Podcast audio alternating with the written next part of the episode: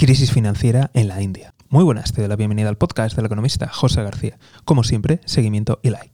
Hoy hablamos de la India y nos fijamos en su cotización de su divisa frente al dólar. Y es que verás, un dólar americano se cambia por más de 79 rupias indias. Y esto supone que la rupia está cotizando en mínimos históricos, afectando a la compra de energía y de otros materiales en el exterior, disparando la inflación y empeorando el déficit comercial del país. ¿Conseguirá la India estabilidad financiera o por el contrario seguirá la senda de sus vecinos Sri Lanka, Pakistán y Nepal? Ya sabes que tienes a tu disposición los comentarios. Desde aquí estaremos muy atentos y si no te quieres perder nada, ya sabes, seguimiento y like. Nos vemos aquí en el podcast del economista José García. Un saludo y toda la suerte del mundo.